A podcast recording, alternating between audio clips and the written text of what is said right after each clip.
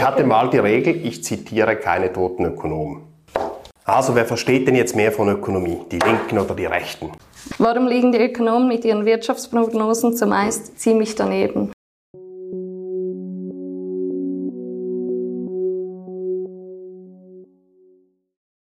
Willkommen beim Podcast des IWP, des Instituts für Schweizer Wirtschaftspolitik an der Universität Luzern. Die Ökonomin Dr. Alexandra Jansen und der Finanzwissenschaftler Prof. Dr. Marc Schelker stellen sich gegenseitig persönliche und brennend aktuelle Fragen. Der Witz?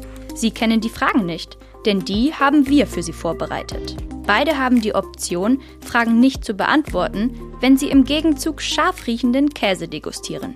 Im Gespräch erfahren wir, welche ökonomischen Klassiker Marc Schelker schon zitiert hat, ohne sie wirklich gelesen zu haben. Und wir hören, warum Alexandra Jansen in Kryptowährungen trotz allem eine ernstzunehmende Konkurrenz für das von Zentralbanken geschöpfte Geld sieht.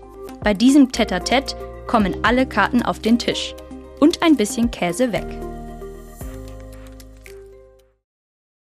Warum bist du aus dem Consulting-Geschäft ausgestiegen und zurück zur Akademie? Äh, gute Frage. Äh, ich glaube, diese Selbstbestimmtheit und die Dinge zu tun, die ich interessant finde, diese Freiheit und vor allem einfach, nachdem man denkt, jetzt hätte man verstanden, was läuft, zu schauen, ob man es wirklich, ob man nicht wirklich äh, noch was mehr finden kann, diese Neugierde zu stillen. Ich glaube, das war wahrscheinlich der Hauptgrund am Schluss. Sind Zentralbanken das Problem oder die Lösung? Häufiger das Problem als die Lösung, würde ich sagen. Gerade momentan sehen wir, glaube ich, dass die Zentralbanken viel viel einen großen Teil des Problems sind und es schwierig ist, die, die von den Zentralbanken geschaffenen Probleme dann wieder, wieder zu lösen. Deshalb leider, glaube ich, häufiger das Problem als die Lösung. Vielleicht müsste man noch unterscheiden, ähm, Zentralbanken als quasi, was wäre dann besser, wäre quasi besser Zentralbank gleich ganz ehrlicherweise innerhalb der Administration anzusiedeln? Nein. Nein, aber ich glaube halt, engere, an engere Regeln zu binden. Die Unabhängigkeit der Zentralbanken ist wichtig, aber für, aus meiner Sicht muss das dann auch bedeuten, dass das Mandat sehr eng gefasst wird. Und ich habe häufig das Gefühl, dass heute das Mandat eher etwas breiter interpretiert wird und dann wird der Handlungsspielraum größer. Und dann wird es schnell heikel aus meiner Sicht. Also ich sehe das ja, die amerikanische Zentralbank, die neben Preisstabilität auch noch das, das Beschäftigungsziel hat, aber die Europäische Zentralbank wäre ja eigentlich, eigentlich, eigentlich enger ja. gefasst, oder? Das stimmt. Das heißt, es ist also der Interpretationsspielraum, den sich die Zentralbanken selber geben. Okay, ja. Welchen ökonomischen Klassiker zitierst du ständig, ohne ihn wirklich zu Ende gelesen zu haben? Ich zitiere keine Klassiker. Oh, ich hatte mal die Regel, ich zitiere keine toten Ökonomen. Das war mal eine Spaßregel. Ähm, ich bin ein bisschen abgerückt. Einmal, als ich für Juristen geschrieben habe, habe ich nur die großen, nur große Klassiker zitiert, die ich natürlich alle nicht gelesen habe. Montesquieu habe ich zitiert zu der Gewaltenteilung und so. Aber sonst mache ich das eigentlich eher selten, weil meine Forschung wahrscheinlich zu profan ist, um, um die ganzen Tiefen der alten Klassiker heraufzubeschwören. Aber geht da nicht etwas verloren, wenn man das ganze historische Wissen der Ökonomen Nein, das heißt ja nicht, dass man, das, dass man nicht einige Dinge gelesen hat. Ähm. Aber ich glaube, zum Zitieren bei moderner Forschung, man beginnt halt nicht beim Apfel von Adam und ja. Eva, sondern man ist dann sehr, sehr schnell auf das konkrete Problem und ist bei, was der Forschungsstand heute ist. Und da ist natürlich irgendwie, sind die Klassiker dort drin, ohne dass man sie zitiert. Aber natürlich gibt's auch einige Klassiker. Ich habe mal Moral Sentiments äh, gelesen von Adam Smith. Äh, The Wealth of Nation bin ich irgendwie nicht über Seite 40 rausgekommen. Das sollte, das sollte man nicht sagen, oder? Das, Doch, das, das, sollte, das, das sollte man sagen. sagen. Und auch äh, beim anderen Klassiker, der auch äh, Capital in the 21st Century, also das, das, das Buch von, äh, von Thomas Piketty, äh, habe ich mir zuerst auf Französisch gekauft, gedacht, muss ich original lesen. Ja, dann irgendwie 30 Seiten, das schaffe ich nicht, habe ich es mir auf Englisch gekauft und da bin ich... Besser. Doch, es wurde besser, ich kam bis etwa Seite 120, aber ich habe es nicht fertig gelesen. Und ich glaube, die wenigsten sind überhaupt bis auf Seite 120 gekommen. Also ich denke, das ist irgendwo ein Klassiker, aber wie die meisten Klassiker dann nicht so von, von Seite 1 bis Seite 1720 durchgelesen. Ich finde, die meisten Sachbücher muss man ein Drittel lesen und die nächsten zwei Drittel sind fast dasselbe wie im ersten Drittel, einfach nochmal ausgeschmückt. Ja, ja, und ich glaube, man kann ja auch mit der Zeit lernt man auch sehr schnell drüber zu gehen, also dass man halt quer liest und so, aber das ist natürlich nicht, was man, also sollte natürlich studieren, man soll das nie machen, sondern alles, jedes Wort lesen, immer. Ähm, ja, ich komme mal zurück auf, ähm, ja, wenn es denn nicht äh, die Zentralbanken sind, was hältst du denn von der Idee, dem Staat das Geldmonopol zu entziehen und Geld zu privatisieren? Also wenn wir auf der grünen Wiese wären, könnte man darüber nachdenken, aber ich glaube, in der heutigen Situation sehe ich das nicht. Aber was ich sehe, ist, dass es private Währungen gibt, die immer mehr zu einer Konkurrenz werden für die staatlichen Währungen. Hast es gibt? Payment, ja, Payment-Systeme, Mhm. äh, zum Beispiel im PESA in, äh, in, in Afrika und in anderen und in Entwicklungsländern ist das häufig äh, im Einsatz als Zahlungssystem, weil es günstig ist, schnell ist. Mhm. Und das ist schon eine gute Konkurrenz. Und ich glaube, es, es beschränkt die Zentralbanken etwas im Ausmaß, in dem sie äh, indem sie das Geldsystem in Gefahr bringen können, wenn nebendran Alternativen, private Alternativen bestehen. Und das finde ich einen wertvollen Wettbewerb. Aber ich meine, Wettbewerb müsste es auch heute schon geben. Es gibt ja nicht nur ein oder zwei Währungen. Es gibt natürlich die ganz großen, so die Leitwährungen, Dollar, Euro etc. Aber es gibt ja viele Währungen. Das sind zwar staatliche äh, Ge Gelder, ähm, aber die, ist es nicht eher der Wettbewerbsdruck, auf den man vertrauen würde, statt ob das jetzt privat oder staatlich ist? Oder was, was, wie würdest du das Ich unterscheiden? glaube, Wettbewerb ja, aber es spielt schon eine Rolle, wer Wettbewerbsakteur ist. Wenn das alles staatliche Währungen sind, ist das nicht derselbe Wettbewerb, wie wenn ich noch private, äh, private Akteure habe. Und ich glaube, private Zahlungssysteme, private Währungen können nicht dieselbe Funktion in meinen Augen in der kommenden Zeit übernehmen, aber sie können eine minimale Konkurrenz sein und in gewissen Ländern reicht das schon, damit die Bevölkerung eine echte Alternative hat. Ich meine, wenn, wenn richtig hohe Inflation herrscht und der Wohlstand eines Landes verschwindet deswegen, dann ist es enorm wertvoll, so ein Zahlungssystem nebendran zu haben. Und ich glaube, das ist ein hoher Wert, den uns die, der technologische Fortschritt hier bringt. Hat das auch Effekte auf, auf Euro und Dollar, die ganz, ganz großen? Oder wie, wie muss man sich das vorstellen? Diese Konkurrenz, oder ist es für die wenig?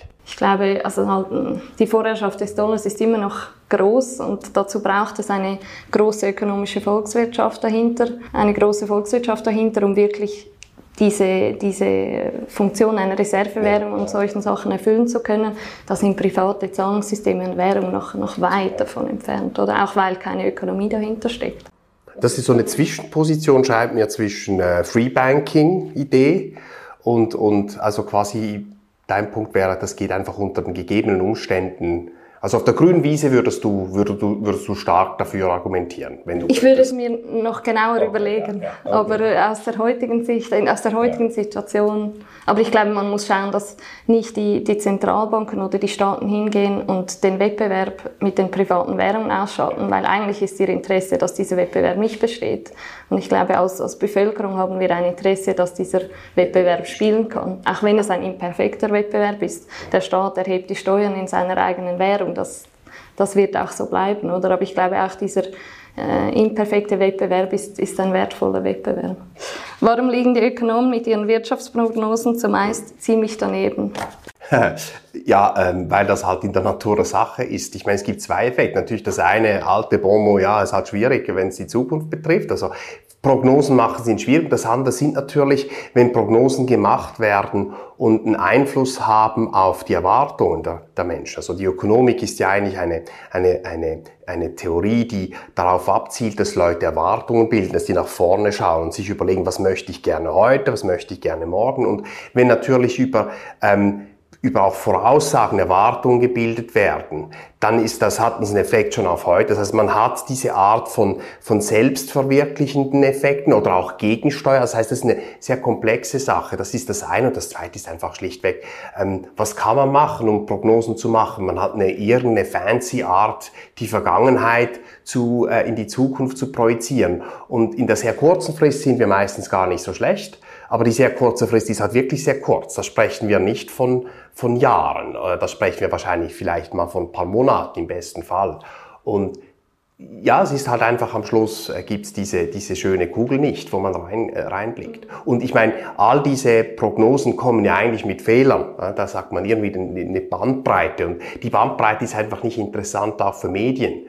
Äh, und, und deshalb hat man lieber, wenn man eine Prognose hat und die Leute dann über Prognosen diskutieren, aber ich, ich gebe nichts auf solche Prognosen. Und gibst du selber Prognosen ab? Um Gottes Willen, nein, eigentlich nicht. Also natürlich, wenn man mich sehr ernst fragt, dann gucke ich sehr ernst rein und dann gebe ich eine Prognose, aber glauben tue ich sie nicht.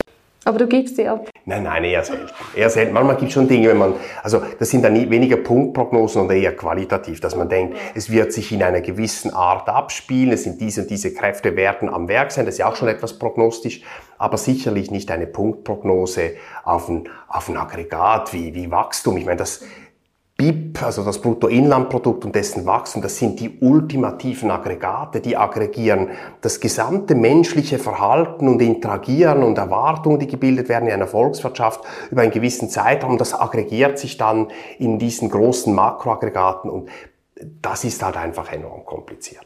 Einverstanden. Also, wer versteht denn jetzt mehr von Ökonomie? Die Linken oder die Rechten? Ist da auch Käse? ich muss mir überlegen, ob ich, ob ich lieber Käse, Käse esse. Ich, ich glaube, dass man das nicht so, so aufspannen kann. Ich glaube, es gibt Leute, die, die versuchen zu verstehen, wie der Mensch funktioniert und wie die Wirtschaft funktioniert und eben, dass es, wie du gleich vorher gerade gesagt hast, dass es enorm viele menschliche Entscheidungen gibt, die sich dann aggregieren und was die Anreizwirkungen sind. Und ich glaube, dass es bei liberalen Kräften dieses Verständnis mehr vorhanden ist. Aber ob das jetzt links, rechts, das ist sowieso, finde ich, eine schwierige Einteilung. Aber ich glaube schon, dass es im politischen Spektrum Leute gibt, die sich mehr mit diesen Anreizwirkungen auseinandersetzen als andere. Ja, und am Schluss sind ja viele sind einfach Verteilungsfragen. Das ist eine normative Frage, man mehr oder weniger verteilen will. Das sehe ich, das sehe ich sehr ähnlich. Und da ist schwierig zu sagen, was jetzt da richtig oder falsch sein soll. Ja. Gut. Ich hätte vielleicht besser Käse gegessen. Ja, braucht die Ökonomie mehr Frauen? Es braucht die Frauen, die Ökonomie studieren wollen. Und wenn das die Frauen wollen, dann werden sie es tun. Und wenn sie es lieber nicht wollen, dann machen sie was anderes. Ich glaube, es gibt ja schon relativ viele Frauen in, äh, im Ökonomiestudium, im Basisstudium. Da waren wir, ich würde sagen, nicht gerade 50-50, aber nahe dran. Und dann kommt es halt auf die Fächer drauf an. Je mehr Ökonometrie und quantitative Fächer man belegt, desto weniger, bei uns zumindest, äh, hat es Frauen. Und das schlägt sich dann halt irgendwo auch in der Berufswahl am Schluss durch. Deshalb die Verteilung, die wir heute beobachten, finde ich, gegeben dem, was ich im Studium beobachtet habe, kein, erstaunt mich nicht wirklich. Mhm und das Ausselektionieren in der, also wenn, also das eine ist wahrscheinlich in, in der Akademie und das andere ist außerhalb der Akademie, also Ökonomin, ähm, in der Akademie ähm, gibt es ja schon eher weniger. Ist das, denkst du, ist das, ein, ist das auch ein Problem dieses, äh, des akademischen Betriebes? Wie siehst du das von, von etwas mit, mit Außenblick? Ich, bin, ich sitze ja mittendrin als Mann. Von daher gesehen bin ich, wäre ich der Falsche, das zu fragen. Deshalb. Ich glaube, nur als Vergleich, ich bin früher sehr viel geritten. Und wenn du so auf, auf Pferdehöfe schaust, dann sind da überall Mädchen. Es hat fast nur Mädchen, keine Jungs. Und äh, am Wochenende war gerade ein CSI. Und wenn man da schaut, wer die professionellen Reiter sind, dann sind das alles Männer. Und ich glaube halt diese, diese Wettbewerbssituation, die es in der Akademie auch gibt, mhm die zieht, glaube ich, Leute an, halt, die sich diesem Wettbewerb stellen wollen. Und das sind vielleicht im Schnitt eher die Männer, könnte ich mir vorstellen. Obwohl, da gibt es sicher Untersuchungen dazu, die ich jetzt nicht kenne. Aber das ist, das ist mein Eindruck von, von außen. Aber ich glaube, es wird ja auch sehr viel getan, dass das attraktiver wird für Frauen, dass Frauen ja nicht untergehen. Also ich glaube, da am Schluss müssen es die Frauen wollen. Dann, sonst bringt es nichts und sonst passiert es auch nicht.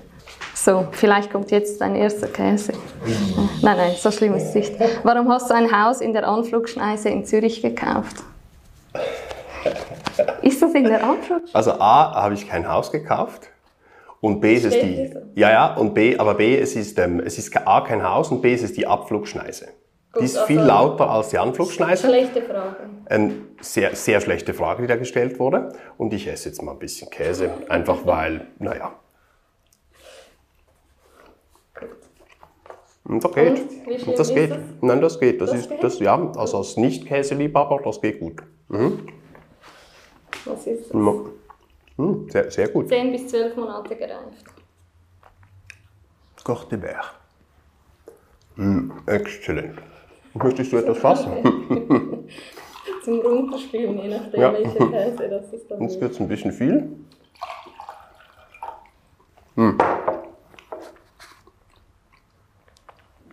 Also das, die, die Frage war nichts. Nein, ich hätte doch ein Haus gar nicht, das hätte ich gar nicht kaufen können.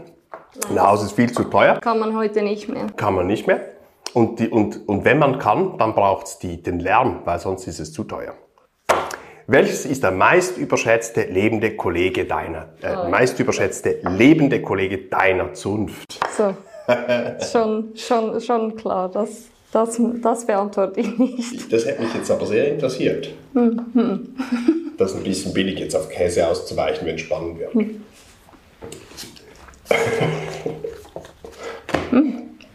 Und? Hornbacher. Sehr kann, der- fein. kann der was? Ja, der kann was. Definitiv.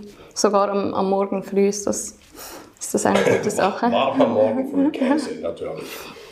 Welches ist der meist überschätzte lebende Kollege deiner Zunft? Ich habe gehört, das hätte guten Käse hier. Sörenberger Alpkäse. Ich meine, wenn über Tote kann man, nein, darf man auch nicht herziehen. Aber Überlebende auch. Aber es hat, es hat weniger Konsequenzen meistens. oh, jetzt kommen ein paar gute Fragen. Alpkäse, sehr schön. Wie war Ich halte mich der? an, der war sehr gut. Ich halte mich an die, an die harten Käse. Ja.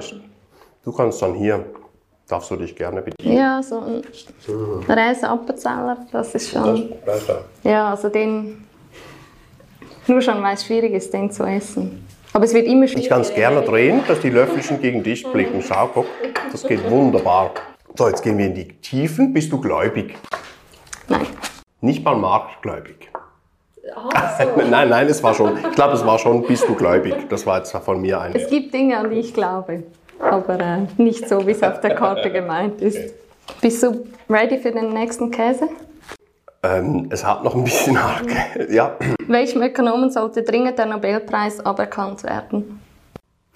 Da, ähm, ich glaube nicht, dass es, das, dass es das braucht. Ich glaube, nur weil ich Dinge nicht teile, vielleicht teile ich genau diese Ansichten nicht, weil sie so explizit erarbeitet wurden und dann ist das auch möglicherweise eine tiefe Einsicht. Ich meine, schönes Beispiel ist doch eigentlich, ähm, wenn man gleichzeitig den Nobelpreis vergibt für jemand, der die äh, Efficient Market Hypothesis gibt und jemand aus Behavioral, äh, äh, aus der Behavioral Tradition, die sich widersprechen. Und ich glaube, das ist das, das ist das, das ist das Brillante auch an Nobelpreisen, an Wissenschaft. Man, man, man lernt natürlich über die, die unterschiedlichsten gedanklichen Ausprägungen und, und, und, und Wege, die man identifiziert hat. Und auch wenn das vielleicht sich am Schluss herausstellt, dass das ein Irrweg war, das hat meistens dazu geführt, dass jemand einen anderen Weg eingeschlagen hat. Deshalb bin ich überhaupt, würde ich nie, nicht, nicht auf die Idee kommen, ähm, dass man Nobelpreise aberkannt für Wissenschaft. Wenn es natürlich, wenn keiner, kein jemand, wenn, wenn jemand dann kein Wissenschaftler mehr ist und einfach irgendwas macht, einfach weil es weil eine andere Agenda da ist, dann ist das was anderes, aber das würde mir jetzt kein gutes Beispiel äh, einfallen. Ich glaube, das ist ja diese, diese offene intellektuelle äh, Auseinandersetzung. Das ist das, was Wissenschaft ausmacht. Und das ist der große Unterschied auch zu, zu Politik und solchen Dingen. Das ist einfach, ja gut, ich, ja, ich sollte nicht die Ode an die Akademie machen, aber es ist kein Zufall, dass ich, dort, äh, dass ich mich dort bewege. Dann wollte ich dir eigentlich jetzt fragen, wer der überflüssigste Ökonomienobelpreis ist, der je vergeben wurde. Ich meine, du siehst das vielleicht völlig anders. Überflüssig, das ist nicht, das ist nicht mehr, das ist nicht das Gleiche, glaube ich. Es ist überflüssigste Ökonomienobelpreis. Ja, ich, also ex post gäbe es das vielleicht, oder? Aber äh, das ist ja, ich glaube, das sollte man beurteilen, dann, wenn es vergeben wird. Und das, äh, zumindest kommt mir keiner in den Sinn. Aber vielleicht, wenn man jetzt die Liste durchgehen würde, vielleicht gäbe es da ein, zwei. Aber das ist immer aus der, aus dem heutigen, aus der heutigen Perspektive beurteilt. Das ist vielleicht dann etwas unfair, oder? So, dann kommen wir noch zum Bart. Warum trägst du einen Drei-Tage-Bart? Also ich finde das schön, wenn man denkt, das sei ein Drei-Tage-Bart. Das geht deutlich länger, bis der soweit ist. ähm, ich habe irgendwann mal entschieden nach, nach dem Consulting, dass ich jetzt nicht mehr rasiere. ich weiß nicht, das war so eine morgendliche Entscheidung, das hatte ich immer ganz, ganz schön sauber. Aber da ich ja nicht, also A, habe ich, äh, habe ich nicht äh, wuchernden Bartwuchs, das ist nicht so mein, und also deshalb, es reicht nicht von Vollbart. Und wenn man sich nicht rasieren mehr, nicht mehr möchte, einfach weil man findet, jetzt reicht's, dann ist die Wahl sofort natürlicherweise der drei Tage Bart oder der eine Woche Bart. Gut, das ist zufriedenstellend beantwortet. Jetzt ist, kommt eine ganz äh, wichtige Frage. Hast du schon mal einen Kurs in ökonomischem Feminismus belegt? Nein. Möchtest du ihn dozieren? Nein. Ich wüsste nicht mal, was das ist. Ich auch nicht, ich habe keine Ahnung. Deshalb weder belegen noch dozieren. Also wir sind völlig inkompetent bei ja. diesen Fragen. Also wahrscheinlich auch bei den anderen, aber... Ja. Aber hier definitiv. Gibt es das? Ich habe keine Ahnung. Also wir machen, also nein, ich glaube nicht. Aber ich weiß nicht, das ist, würde wahrscheinlich vielleicht nicht mal in der Ökonomik unterrichtet. Ich weiß nicht, es gibt ja viele, viele Ö Ökonomiken, die in anderen äh, Gebieten äh, unterrichtet werden, die, die wir als Ökonom vielleicht selbst gar nicht so als Ökonomik. Das stimmt, äh, vielleicht gibt es an einer anderen Fakultät. Mhm. Warum ist die Zunft der Ökonomie eine Männerdomäne? Eine gute Frage. Also ich, ich nehme es ja nicht so als Männerdomäne wahr, aber es ist durch, es ist durch richtig, dass ähm, Männer schon die Zunft dominieren. Auch bei den Publikationen etc. sieht man das. Aber äh, einige der, der interessantesten Denkerinnen also, oder, oder Denker, Ökonominnen und Ökonomen sind, sind Frauen, die, die auch geprägt haben. Das ist aber schon ein bisschen ein neueres Phänomen, das muss man auch sagen, einfach weil es jetzt auch mehr Frauen gibt.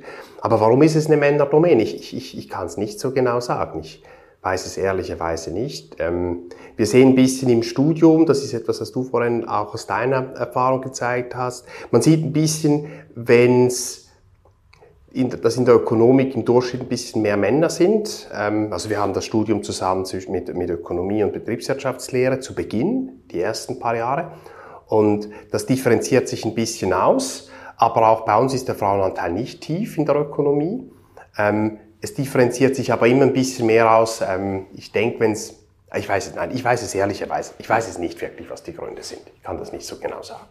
Und wird es extremer bei den Doktoranden? Teilt sich dort noch mehr auf? Nein, eigentlich nicht. Ich glaube, dort ist es auch noch ziemlich ausgeglichen. Ähm, ich meine, unter den Sozialwissenschaften denke ich so vom Diskussionsstil her ist die Ökonomik ähm, gehört nicht zu den beliebtesten. Und ich glaube auch zu Recht ist, sind wir nicht so beliebt. Es ist meistens das Klima in Diskussionen, wissenschaftlichen Diskussionen, wird von außen als sehr roh wahrgenommen. Da wird knallhart diskutiert und man wird unterbrochen und so weiter. Das ist schon sehr unangenehm. Wenn es jetzt diesen Unterschied gibt, du hast es vorhin angesprochen, zwischen äh, wie, wie viel Konkurrenz man sich ausliefert und, und, und es, ist, es ist schon zum Teil ein harter Diskursstil, dann kann das schon sein, dass es dort auch tatsächlich unterschiedliche Präferenzen gibt im Umgang. Und das ist manchmal schon etwas toxisch. Ich glaube, wenn man lange genug drin ist und eine dicke Haut ähm, aufgebaut hat, empfindet man es nicht mehr als negativ, weil dann sofort, weil, weil es ein Kampf um einen inhaltlichen Punkt ist und eigentlich sehr selten irgendwie persönlich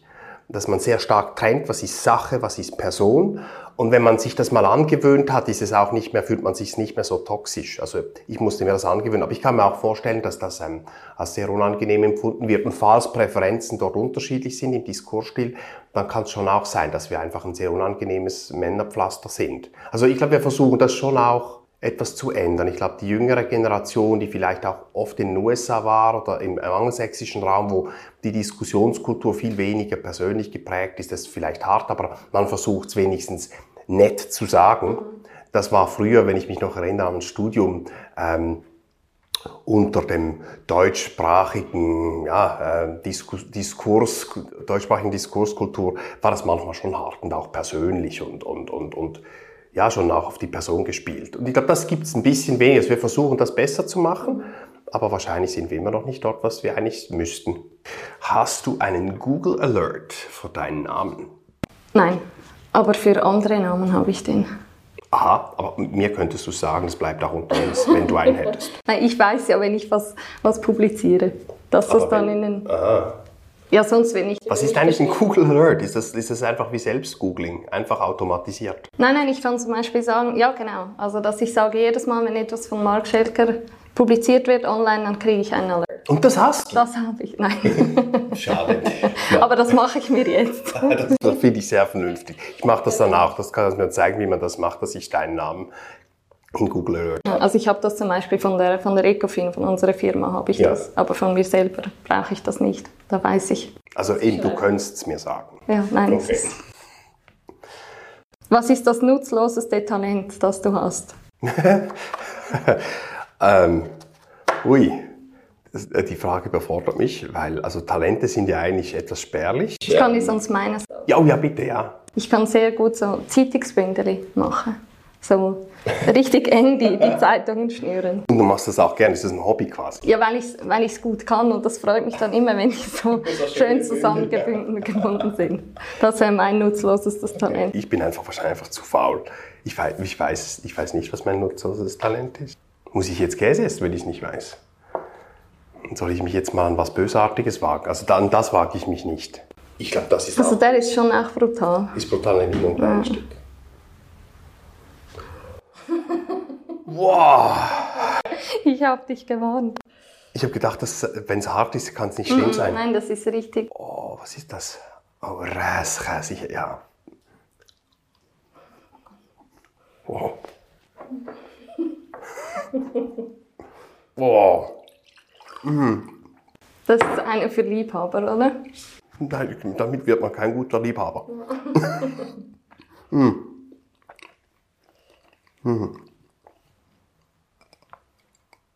Sonst hier noch so zum Neutralisieren. Was nervt dich an Bern am meisten? An was? An Bern. Ach so, an Bern. Also ich war letzten Donnerstag in Bern und dann ist mir einfach au- aufgefallen, dass die Leute in der Stadt, wenn die Stadt voll ist, die, die gehen so langsam. Also wirklich wie im Klischee, das ist ein anderes Tempo als in Zürich. Und ich, ich musste zügig von A nach B und das war dann etwas voll auf der Straße und die Leute sind so langsam gegangen. Das hat mich genervt. Das ist das Einzige, was mir jetzt auf den Ich habe die Frage eher verstanden, irgendwie so wirtschaftspolitisch Ja, klar, wahrscheinlich. aber ich aber ich finde find das, ich find das wunderbar, deine Antwort, dass du die so. Genau. Ist, ist auch etwas einfacher so zu beantworten, oder? Welches ist der größte ökonomische Schwachsinn, der derzeit herumgeboten wird? Also, der herumgeboten wird und Einfluss hat, denke ich, ist MMT, Monetary, äh, Modern Monetary Theory. Das ist, ähm, hat nichts mit Theory zu tun. Das ist ähm, Ideologie auf Steroiden, keine kausalen Beziehungen mit empirischer Evidenz belegt. Und das hat Einfluss. Das ist im Moment viel zu viel Einfluss für viel zu wenig Evidenz, dass, irgend, dass die Welt in irgendeiner Form sich so verhält. Man kann über die Makroökonomik sagen, was man will, da wissen wir auch viele Dinge noch nicht und auch die Theorien sind nicht so, dass wir einfach all diese Phänomene einfach erklären könnten. Aber das ist einfach jetzt ähm, irgendwelche ideologischen Versatzstücke äh, zusammengepackt und dann als Theorie verkauft. Das würde ich, ähm, ich würde sagen, MMT. Wäre ich einverstanden.